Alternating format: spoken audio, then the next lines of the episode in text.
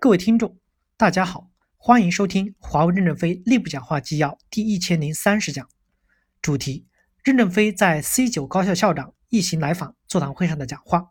附跟帖，本文刊发于二零二零年十月十六日。正文部分：一、华为公司通过培训部战略预备队机制，实现了员工能力提升、知识转化、意志磨砺，为公司选拔干部专家，提升队伍的业务能力。我今天简单介绍一下华为的培训机制。公司共有三个培训中心：ICT 的客户培训中心在杭州，云及 IT 的客户培训中心在贵阳。这两个培训中心是盈利的，员工培训中心在东莞。你们刚才参观了华为大学的图书馆以及三亚坡园区。员工的培训中心有两个部门，一个叫培训部，一个叫战略预备队。华大是不存在的组织。这两个部门将我们现在所在的地方称为华为大学的园区，不叫华大的目的，防止他们对标正规大学，盲目的正规化，增加太多的行政部门。培训部是人力资源部主管教学和教育的平台，实际上它是一个协调调度的平台组织。它的教师是公司优秀的在岗将领与专家的兼职，同时邀请外部的优秀的专家学者来做一些讲座。战略预备队是总干部部的一个教导队的组织。战略预备队采用学员制，有相当多的学员拿着很高的工资来培训。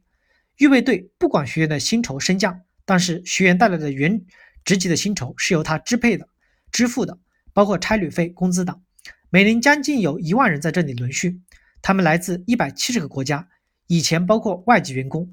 疫情原因，外籍员工来不了，现在中国员工占很大的比例。应届毕业生的入职培训也在这儿，也是学员制。在四种场景下，学员会到培训部战略预备队来培训和赋能。一是公司员工，不管是来自世界名校的毕业，还是博士、硕士、本科生，进公司工作几年后取得成功实践的优秀成绩，可能要升职了，就要到这里来进行再训练、再赋能。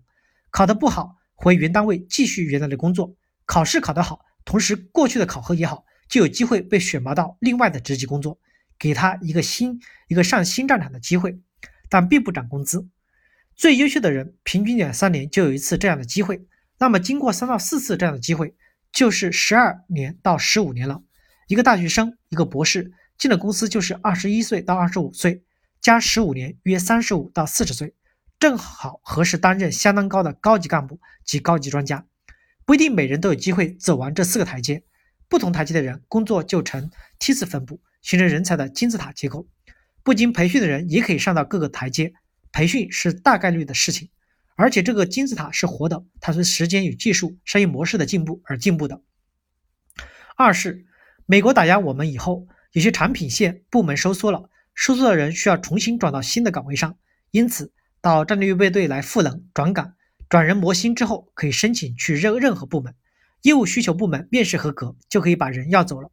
但如果员工的职员工原来十七级，新岗位是十八级，不准升级，还是按十七级上岗。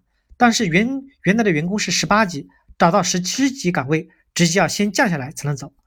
卷人磨心是充分发挥员工的潜能的机制。三是员工可以毛遂自荐到预备池，经过赋能后自己找岗。因此，预备值对长期无法上岗的员工实现末位淘汰。员工不能总不上岗，员工找岗期间过长，没有贡献，就会梯次。降薪。四是新员工进来后要进行培训，比如规章制度、思想道德培训。除此之外是认知与技能培训，一定要知道华为是干什么的，要实习，要花一段时间参加模拟交付的硬装、软调。将来的硬装基地在贵州，贵州山区能模拟全世界各种工作环境。这些年轻的孩子几个人组成一个小组，小组要把这些设备扛上山装好、调试好，交教官考试通过。还要上山去，再把装好的设备撤了，再背下来，下一组再背上去装。无论将来从事研发岗位、市场岗位还是财务岗位，都要经过这段实践的训练。考试不仅仅是技术的，关于概算、计划、预算、核算全套交付的文件都在内。你要把这些实际的工工程的全套管理做出来，这样就形成了四个类别的培训队伍，培训总量接近两万人。每年新进员工进入大约八千到一万人左右，每年的经费超过数十亿人民币。培训部管教育，战略预备队管训战，但都只管培训、赋能和考试。只要将学员的考试和训战的结果放到网上，对学得不好的学员就会有淘汰权，但不对人的选拔和任用负责。训练后，人的选拔与任用由总干部部和各部门的人力资源来负责。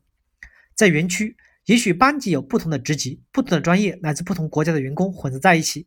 也许你跑步或喝咖啡是一个少年与将军，代代表地区部总裁、产品线的总裁在一起。各种形形色色的交流，促进人的视野扩大、进步和成长。不要看这里的硬件条件很好，学员哪有时间享受？早晚都要跑步。学员一进学校，首先称体重。毕业时若体重增加，体重管理这一项就会得零分。当然，低于标准体重的要增肥。打分项还有床铺整洁度等等各个过程环节。